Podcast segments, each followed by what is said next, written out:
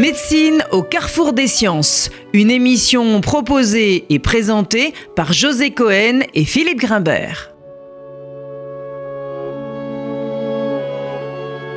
Bonjour à tous, bienvenue sur RCJ. Nous avons le plaisir de recevoir aujourd'hui pour une seconde émission euh, consacrée donc à l'économie et aux politiques de santé en France, Thomas Barnet, professeur des universités en sciences économiques à l'université Paris-Est Créteil, chercheur donc à l'Institut euh, Santé-Travail dans la même université.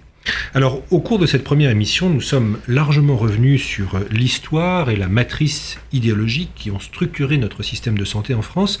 J'aimerais que nous consacrions cette seconde émission euh, à, aux principaux enjeux et défis auxquels ce système est aujourd'hui confronté.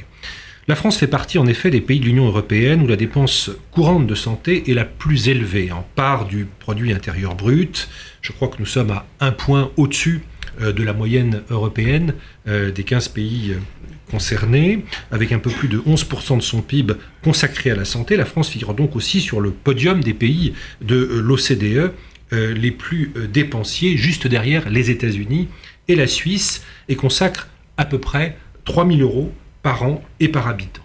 Alors paradoxalement, euh, à ces chiffres qui euh, semblent plutôt euh, indiquer un effort considérable dans la part consacrée à ces dépenses de santé, nous vivons des situations de crise quotidienne, notamment à l'hôpital public. Nous connaissons aujourd'hui en France des véritables déserts médicaux et certaines populations semblent encore très pénalisées dans leur accès aux soins. Alors, pour introduire ce paradoxe, Thomas Barnet, est-ce qu'on dépense en France trop peu ou trop mal? Merci beaucoup de, votre invitation pour euh, discuter un petit peu du système de santé. Alors, je, euh, n'ai pas la prétention de, répondre à, toutes les questions que vous avez, posées. Je vais essayer de, donner quelques, éléments.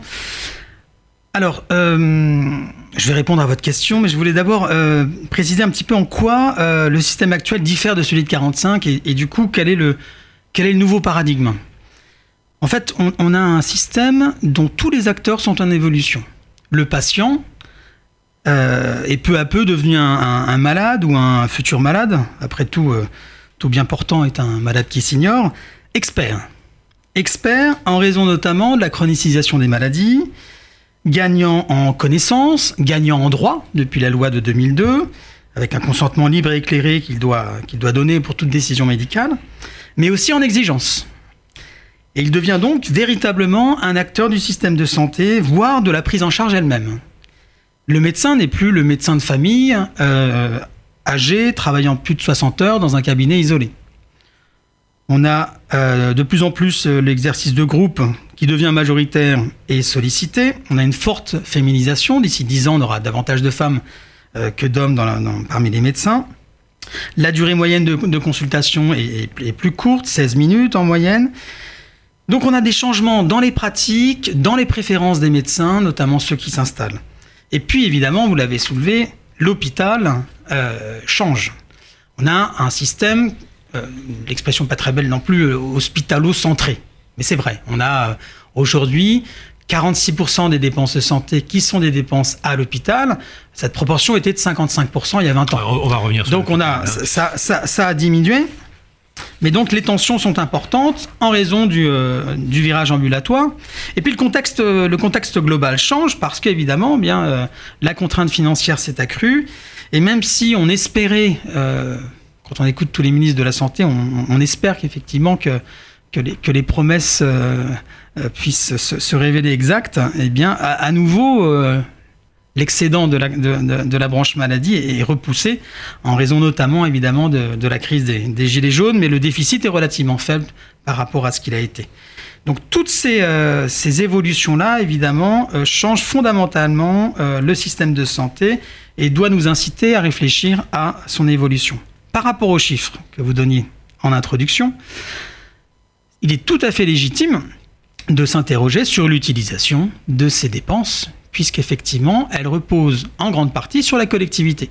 Donc on est en droit de s'interroger sur l'efficacité de ces dépenses. A fortiori pour des niveaux aussi élevés.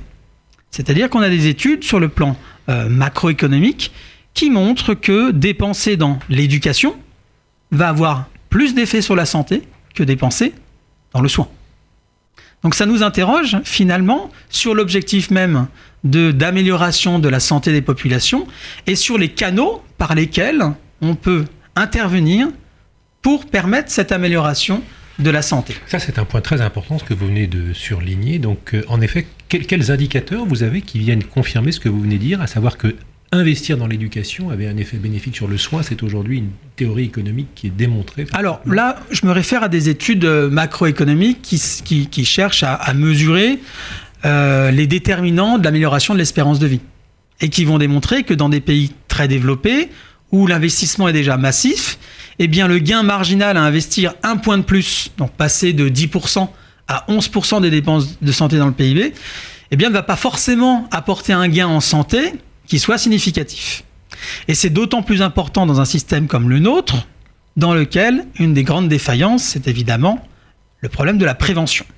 Oui, donc la santé dépend pas uniquement de la santé et l'exemple un peu historique. C'est l'espérance de vie par catégorie professionnelle. Oui, puis c'est aussi l'éducation à l'hygiène, par exemple. Euh, il y a euh, enfin l'après-guerre ou entre deux guerres, donc on voit très bien comment des, des, des questions tout à fait extérieures aux soins euh, peuvent euh, influer sur, euh, sur, sur la santé. Alors, ce qui est intéressant dans votre cas, c'est l'investissement dans l'éducation, l'école, etc. Alors par, par, rapport à ce point-là, pour rassurer nos auditeurs médecins, quand on regarde la, la période 1850-1950, les gains d'espérance de vie sont liés pour simplement 20% aux soins. C'est d'abord l'hygiène de vie qui explique l'amélioration de l'espérance de vie.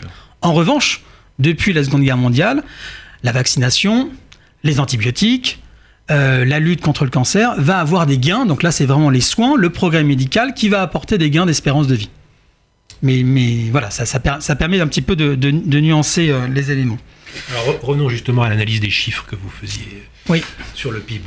Est-ce qu'on dépense assez ou est-ce qu'on dépense mal? Alors, on, on dépense assez et on dépense mal. C'est-à-dire qu'à l'évidence, des dépenses de santé, euh, on, devrait avoir beaucoup plus de dépenses de, santé dans le, domaine de la prévention. Euh, pour vous donner un chiffre, les dépenses de prévention institutionnelle, collective, représentent 2% des dépenses courantes de santé en France. 2% simplement. C'est par exemple 6% au Canada.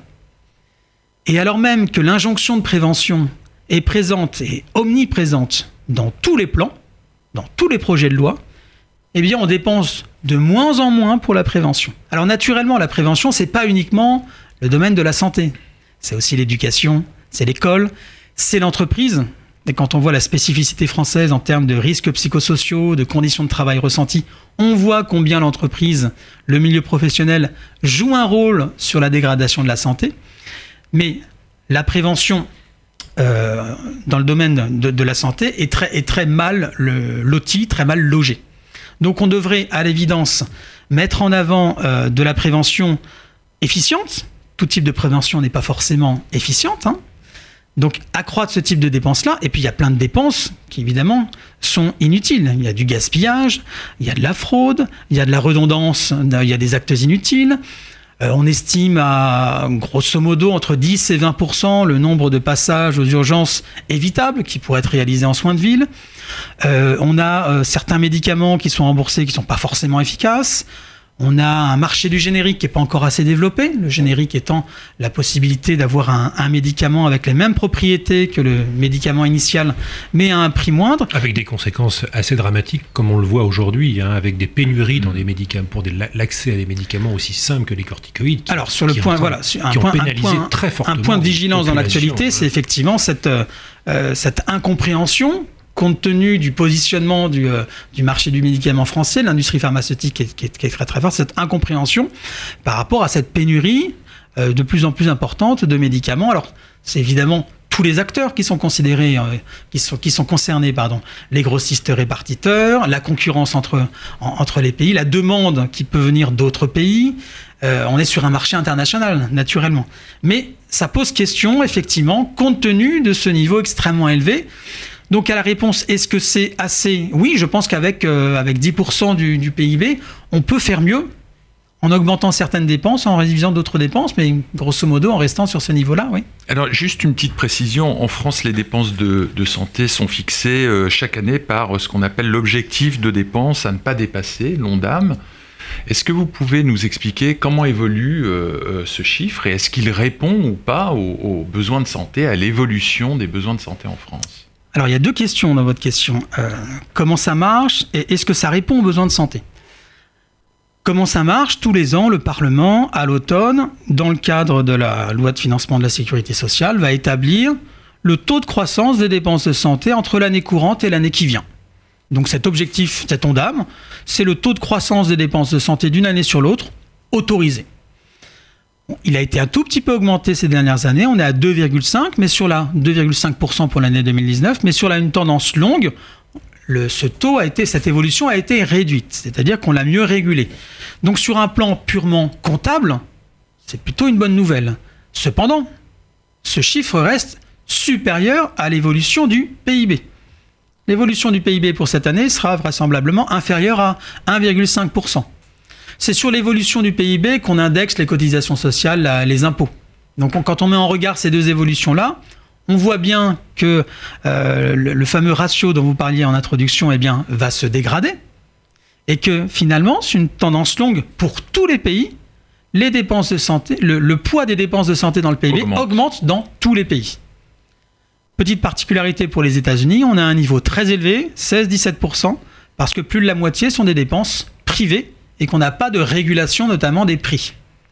Alors qu'en France, la dépense de santé est majoritairement expliquée est exclusivement pardon, expliqué par le volume. C'est-à-dire que sur les dernières années, les 4-5 dernières années, on a une diminution du prix relatif de la santé en raison de la diminution du prix du médicament lié à une meilleure pénétration sur le marché des génériques. Je vous l'ai indiqué tout à l'heure, le générique étant euh, beaucoup moins cher que euh, le médicament original. Donc ce qui augmente, c'est qu'on soigne de plus en plus de gens, c'est ça? Ou ce sont d'autres paramètres? On soigne de plus en plus de gens parce que euh, on a une démographie qui nous l'impose naturellement.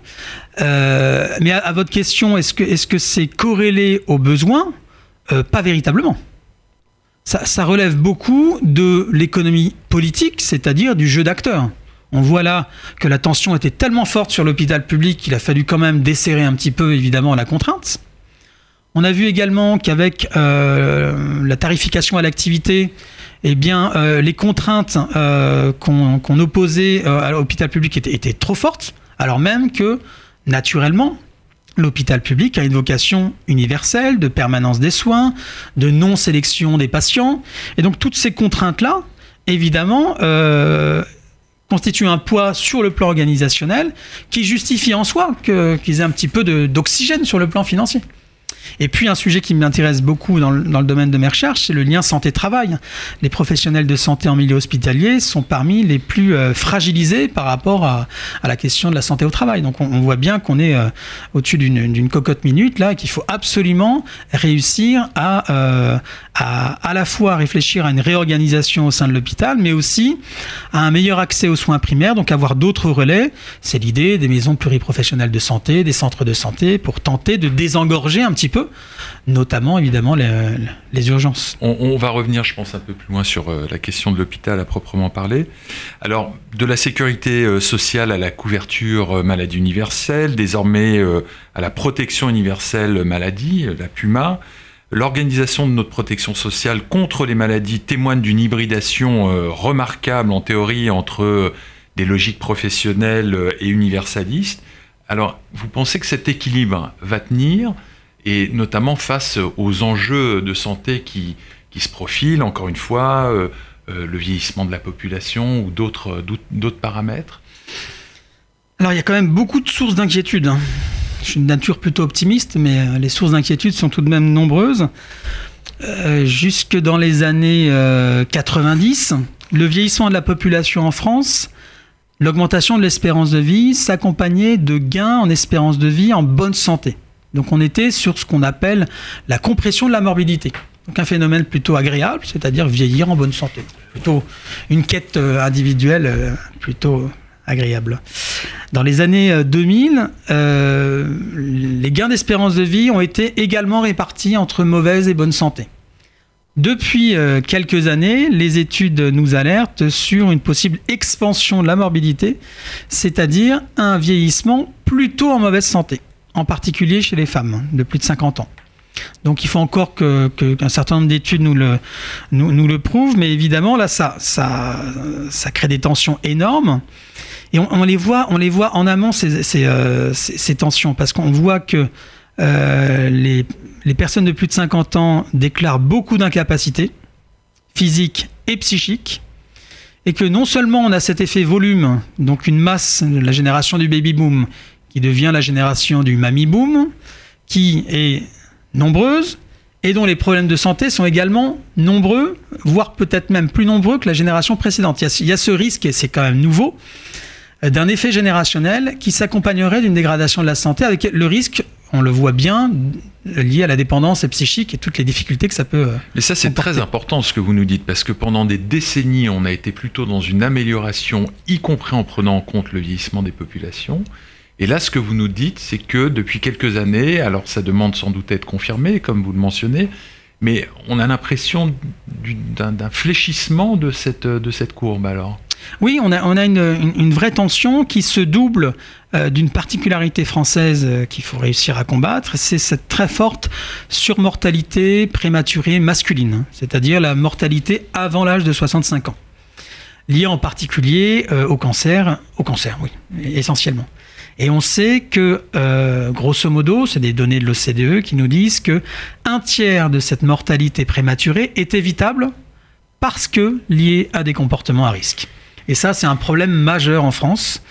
Donc ce problème de dégradation de l'état de santé renvoie également à des problèmes de comportement à risque en amont, tabac, alcool, qui naturellement dépassent le cadre euh, du système de santé et euh, renvoie à l'idée que je soulevais tout à l'heure d'une prise en charge et d'une prise euh, de conscience collective qui renvoie à de nombreux acteurs et dès, dès, dès le milieu scolaire évidemment avec d'autres paramètres que sont l'alimentation, l'environnement. Là, vous mentionnez le tabac et l'alcool qui sont des, des, critères bien connus et évidents, mais avec de plus en plus de, de, de comment dirais-je, de critères qui émergent euh, de façon euh, de plus en plus documentée, si je puis dire. Alors, je cite le, je cite le tabac et, euh, l'alcool parce que c'est vraiment les deux secteurs dans lesquels on est très, très, très, très mauvais. Euh, pour vous donner un chiffre, 22% de la population française déclare fumer quotidiennement. C'est 19% en Allemagne, mais c'est 10% en Suède. C'est 10% aux États-Unis. En matière de consommation d'alcool, en dépit évidemment des, des, de la législation plutôt coercitive, hein, on, on, joue beaucoup sur les prix ou sur, euh, ou sur le, euh, le degré d'alcool autorisé à la, en voiture, on est à 12 litres d'alcool pur par habitant, c'est-à-dire qu'on est au troisième rang des pays de l'OCDE en termes de, de consommation d'alcool. Donc cette, euh, cette combinaison euh, ta tabac-alcool, elle est euh, particulièrement néfaste, évidemment, pour la santé euh, à moyen et à long terme, va avoir un effet euh, aggravant sur la probabilité de souffrir d'un cancer et sur la qualité de vie tout au long de, tout au long de la vie. Et donc les autres facteurs, euh, comme l'alimentation, l'environnement, etc., sont, sont, sont, des choses qui sont de plus en plus débattues, en tous les cas, publiquement. Oui, oui, oui, bien sûr. Euh, il y a évidemment la question de l'obésité, mais euh, elle est moins prononcée dans une, approche un peu comparative. Évidemment, c'est un vrai problème de santé, de santé publique, mais il est moins prononcé que dans d'autres pays. Euh, il y a évidemment la question de la, en lien avec l'obésité, de la sédentarité. Donc, on fait partie des pays dans lesquels le, le, sport est le moins répandu, par exemple chez les jeunes. Donc ça, c'est un vrai problème également qui du coup va avoir des, conséquences. Donc ça, renvoie à une, spécificité française autour des, euh, des, comportements à risque, qui malheureusement sont, euh, trop répandus euh, et vont avoir des conséquences. Et je vous l'indiquais également, les conditions de travail, la spécificité aussi des conditions de travail françaises, liées en particulier, là c'est assez nouveau, dans ce qui est remonté, à la peur de perdre son emploi. La peur de perdre son emploi va avoir des conséquences notamment sur la santé mentale des individus et sur les risques psychosociaux. Donc tous ces paramètres-là, qui sont sans doute des spécificités françaises, euh, alors évidemment sur les, pathologies, il y a aussi des éléments, mais je, suis moins, je, ne suis pas médecin, je suis économiste, donc j'ai moins de, connaissances fines sur, euh, sur les pathologies. Mais en tout cas, euh, les comportements à risque et cette relation au travail si particulière, eh bien, nous conduit vraisemblablement à une dégradation de la santé qui est assez, assez nouvelle et préoccupante parce qu'effectivement, lorsqu'on regarde les grands indicateurs de santé, en premier lieu l'espérance de vie, on sait que les Françaises, avec les, Japonaises, sont celles qui vivent le plus longtemps. Mais on sait également que ce critère d'espérance de vie, bon, il renvoie pas du tout à des éléments sur la qualité de vie associée. Mais elles vivent de plus en plus longtemps, mais de plus en plus en mauvaise santé. C'est ça, c'est le paradoxe, le paradoxe féminin, oui, tout à fait. Alors sur les conditions de travail, vous nous donnez euh, l'occasion de faire une transition euh, sur euh, la situation de l'hôpital public. Peut-être qu'on pourrait s'arrêter un moment sur, cette, sur cette question. Les propositions faites par le gouvernement récemment vous paraissent-elles en rapport avec la réalité de la situation de l'hôpital public? L'hôpital public, d'ailleurs, situation dont j'aimerais bien avoir votre analyse, parce que l'hôpital reste quand même le grand ajustateur, hein, pour des raisons extrêmement pratiques, des, politiques de santé euh, en France. C'est-à-dire que quand on veut faire des économies de santé, ben, c'est plus simple probablement de jouer sur euh, la, part des dépenses liées au fonctionnement hospitalier que sur la médecine de ville. Alors, est-ce que si on revient un peu à la fois sur le plan un peu historique, ce qu'ont été donc les, politiques de santé à l'hôpital et ce qui nous conduisent à ces situations de crise. Quelle est votre, quelle est votre analyse d'économiste aujourd'hui sur cette situation Alors, Vous dites que la variable d'ajustement, c'est l'hôpital. Quand on regarde les chiffres sur le plan macroéconomique, la, la variable d'ajustement, entre guillemets, c'est plutôt le poste médicament sur la baisse des prix. Euh, après, sur le volume de boîtes de médicaments, là, là on a une augmentation qui est, qui est au-delà de, de, de l'ONDAM. Mais c'est vrai que, euh, notamment avec la tarification à l'activité en 2004 et la, recherche de convergence publique-privée, on a fait peser une charge, je l'indiquais tout à l'heure, trop lourde sur l'hôpital sur euh, public. Alors la France, elle se caractérise, je vous, l'indiquais tout à l'heure, par un système qu'on dit hospitalo-centré, offre hospitalière principalement publique et privée à but lucratif, ce qui fait de la France euh, une, exception, car en Europe, ce sont plutôt les établissements de santé privés à but non lucratif qui sont dominants. Et euh, on a quelques pays qui ont une offre hospitalière qui repose en quasi-totalité sur les hôpitaux publics, les pays scandinaves en particulier. On a un secteur qui est, hautement réglementé, et puis euh, naturellement, on a ce, ce, poids des urgences extrêmement problématique, puisque on observe grosso modo 20 millions de passages par an pour 3 milliards d'euros, toutes dépenses confondues, avec un gros tiers en traumatologie. Et, donc, comme je vous l'indiquais euh, tout à l'heure, euh, potentiellement 20% de, passages évitables. Les réformes, elles sont évidemment pas à la hauteur des enjeux, parce que euh, on voit bien qu'on doit jouer sur, sur plusieurs paramètres, à la fois sur le nombre de soignants, mais à la fois sur la formation également, formation à la coordination, formation au parcours de soins, euh, coordination entre les acteurs, entre l'hôpital et la médecine de ville. On voit qu'en dépit des, euh, des, nombreux dispositifs mis en place, ça a du mal à fonctionner. Alors c'est beaucoup lié aussi à notre euh, difficulté à disposer de systèmes d'information qui soient véritablement performants. Le dossier médical personnel, qui est un vieux, vieux serpent de mer, a été très coûteux et a du mal à se mettre en place. Alors évidemment, il, y a des, il, y a des, il peut y avoir des problèmes déontologiques qu'on peut, qu'on peut comprendre, mais si on avait, si on disposait d'une information exhaustive sur un patient qui soit évidemment uniquement utilisée par le, par le praticien, on pourrait travailler beaucoup plus facilement en termes de, en termes de coordination. Donc besoin de moyens euh, financiers humains, besoin de formation, besoin de davantage de peut-être de financement au parcours de soins, de financement à la coordination pour aider les acteurs aussi à, à transformer leur mode d'exercice par des incitations, sachant que les incitations financières seules ne fonctionnent pas. On parlera peut-être tout à l'heure de la question des, déserts, des déserts médicaux, des déserts tout court d'ailleurs. Euh, les seules incitations financières ne fonctionnent pas. Donc ceux qui pensent que euh, donner des primes aux médecins euh, suffit à, les faire déménager dans tel ou tel département, évidemment, se, trompent. La question est plus compliquée que ça. Alors, vous l'avez rappelé pour, pour parler un peu de, cette actualité et de, l'hôpital, vous venez de le, préciser. L'une des difficultés majeures que l'on connaît en France, c'est donc l'inégalité territoriale de, l'offre de soins. On a tendance souvent à entendre qu'il est probablement justifié, d'ailleurs souvent pour des raisons médicale de fermer un certain nombre de structures hospitalières dans des villes dans des zones rurales ou des zones peu euh, peuplées, mais on voit bien la difficulté, et vous venez de le surligner, de mettre en place des outils euh, euh, intermédiaires entre le réseau hospitalier tel qu'on le connaît et la médecine de ville.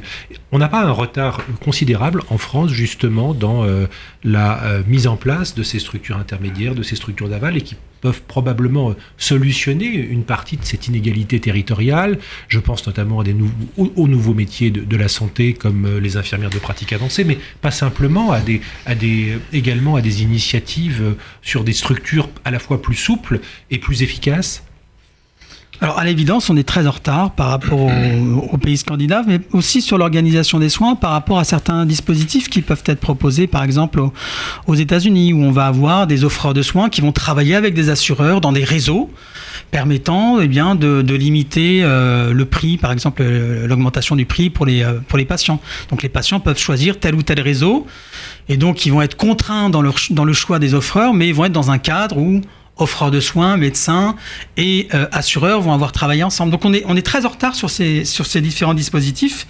On en a mis en place, on en a beaucoup. Euh, ils ne sont pas toujours évalués, malheureusement. Euh, on a une, une, difficulté à l'évidence.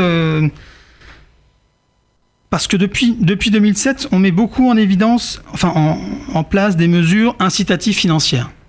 Euh, le contrat d'engagement de service public, par exemple, dans le cadre de la, loi HPST en 2009.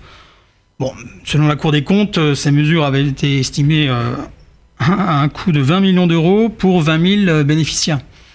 Donc on voit qu'il faut systématiser l'évaluation de ces politiques-là et puis essayer de se tourner vers celles qui sont, le, qui sont les plus efficaces.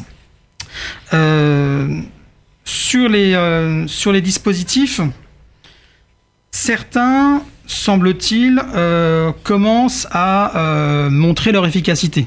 On a par exemple un dispositif qui s'appelle Azalé, Action de santé libérale en équipe, dont les premières, études semblent indiquer que la délégation de tâches peut être efficace, donc délégation de tâches entre le médecin et l'infirmière. Je dis infirmière parce qu'évidemment c'est une, forte féminisation dans ce, dans ce secteur, eh bien, va être efficace pour le suivi des patients chroniques et le dépistage.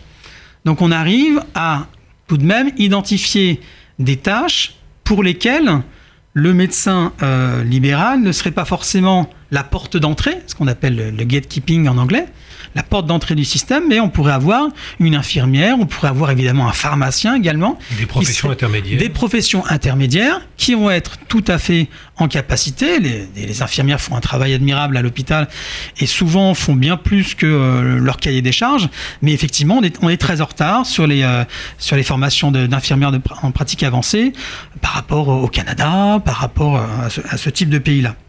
Donc on a quelques dispositifs qui, semble-t-il, euh, fonctionnent. Donc on doit évidemment développer, rendre lisible pour les acteurs de terrain euh, des outils de coordination des professionnels de santé, équipes de soins primaires, euh, communautés professionnelles territoriales de santé qui ont été relancées également. Télémédecine, vous y croyez également comme solution? Ben, Télémédecine, la télémédecine peut évidemment permettre, mais de manière à mon avis partielle, de répondre à des questions d'éloignement aux soins, évidemment. En revanche, euh, dans quelle mesure euh, cette télémédecine ne va pas renforcer les inégalités d'accès aux soins, c'est une vraie question. Donc, on, est autorisé là, enfin, c'est mis en place, ça va être pris en charge, donc on va pouvoir l'évaluer dans quelques années on verra. On, verra ce que ça peut donner. On verra surtout sur quel type de pathologie, euh, quel type de population il est, possible de le mettre en place. Pour l'instant, il est un petit peu, euh, il est un petit peu tôt euh, pour le faire. Par rapport aux intermédiaires dont vous parliez, la création des 4000 postes d'assistants médicaux sur le, sur quinquennat s'inscrit un petit peu dans cette, dans cette logique-là. L'idée étant de libérer du temps médical de libérer du temps médical utile. Oui, pour qu'évidemment, l'administratif est de plus en plus important dans le temps médical. Et puis, euh, certaines, certaines tâches, on l'a indiqué tout à l'heure, peuvent être réalisées. On peut avoir un premier filtre réalisé par un professionnel de santé, comme l'infirmière ou comme euh, l'assistant médical. Thomas Barnet, le temps nous est compté. Nous arrivons malheureusement au, terme de cette émission. Encore beaucoup de questions à vous poser, mais peut-être pour une autre émission. Merci encore de nous avoir rendu visite pour ces deux émissions. Merci à vous. Louise Denis était à la technique aujourd'hui. Bonne journée à tous, à la semaine prochaine. C'était Médecine au carrefour des sciences.